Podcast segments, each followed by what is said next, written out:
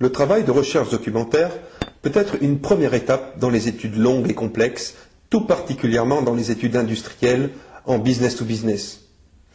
Mais ce genre d'études peut également se suffire à elle-même si l'on veut des études export, des études de potentiel de marché ou bien des études de concurrence.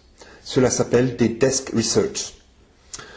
Autre avertissement préliminaire, cette étape n'est pas obligatoire. Dans de nombreux domaines, l'objectif de recherche ne justifie en rien une étude documentaire et on passe directement à l'enquête de terrain. De même, on peut se procurer des études documentaires ou des études sectorielles déjà toutes faites, menées par des cabinets dans des secteurs bien précis tels que la grande consommation, la pharmacie ou l'automobile. En revanche, leur prix est prohibitif surtout euh, pour les PME, plusieurs milliers d'euros. Il est donc bon d'en connaître les grands principes pour en faire soi-même si nécessaire. Je vous invite à ce titre à lire les excellents guides joints dans ce CD-ROM pour vous y initier. Et je voudrais juste aborder quelques remarques complémentaires dans cette vidéo. Nous verrons dans cette vidéo ce qu'on appelle la recherche documentaire, euh, pourquoi faire de la recherche documentaire en entreprise, puis plus concrètement le cheminement de l'information dans l'entreprise pour mieux la capter et l'analyser, et enfin les inconvénients et les erreurs à ne pas commettre. Une recherche documentaire consiste à analyser des données secondaires. Alors attention, des données secondaires ne sont pas des données moins importantes que les données primaires. Les données primaires sont les données que vous tirez de vos propres analyses, alors que les données secondaires sont tirées d'études antérieures. Elles sont disponibles en bibliothèque ou bien sur Internet, mais également dans l'entreprise.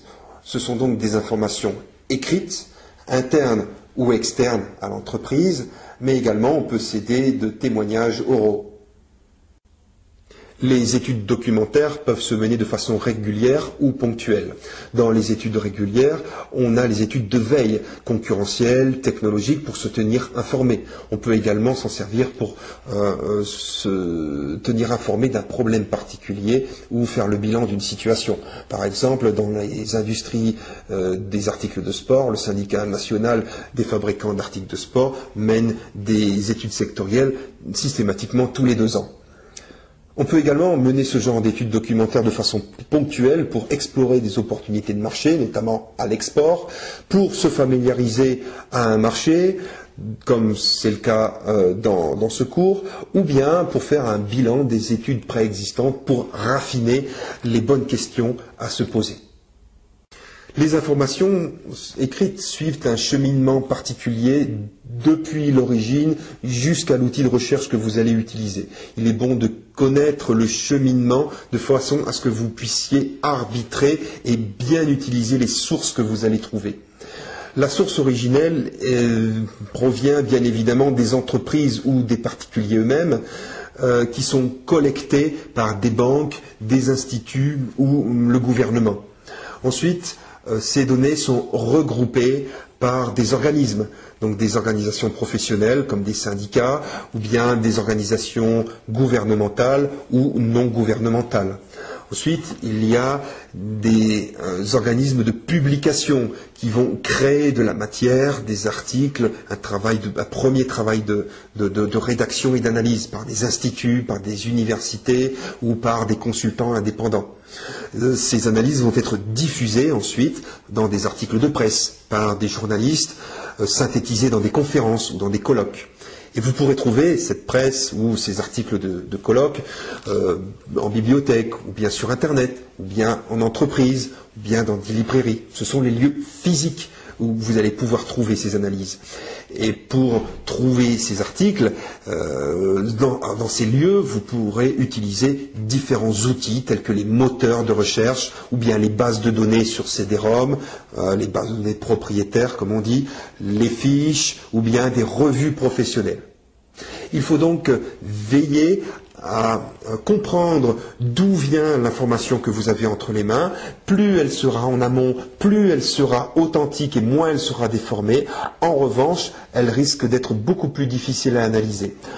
A contrario, plus vous aurez un article En aval, euh, plus l'analyse sera pré-mâchée en quelque sorte par un analyste, mais l'information risquera d'être non seulement ancienne, mais également peut-être déformée.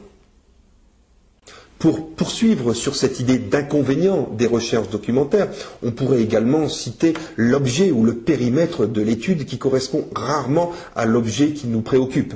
Le segment de marché est trop large, ou trop étroit, la zone géographique n'est pas la bonne, etc. On a également euh, peut-être des statistiques difficilement utilisables. Les devises sont différentes ou l'unité de mesure n'est pas la bonne. En plus, euh, ces mesures peuvent être faites il y a quelques années. Donc l'obsolescence est très rapide. Ensuite, les études sont souvent payantes. Il faut savoir les choisir ou dégager un budget en conséquence. Enfin, la source et les méthodologies peuvent être douteuses. Il y a donc un certain nombre de points auxquels il faut veiller pour s'assurer de la validité de ce genre de données. Quelles sont les principales erreurs à ne pas commettre? Tout d'abord, il ne faut pas confondre ce travail d'entreprise à un exposé de lycée. C'est-à-dire, il ne faut pas être historique, trop long, vague, narratif. La deuxième erreur est de ne pas faire de hors-sujet, bien entendu. C'est-à-dire qu'il faut euh, se centrer sur le marché et la problématique qui nous concerne, mais à contrario, il ne faut pas seulement se concentrer sur le produit et bien veiller à analyser les composantes du marché que l'on a vues dans un cours précédent. La troisième erreur est de ne pas faire de plan.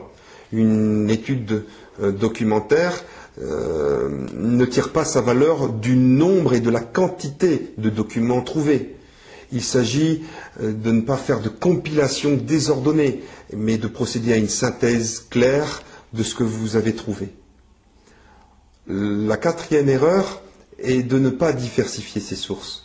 Trop souvent, on voit des sources tirées d'Internet sans réelle valeur ou justification.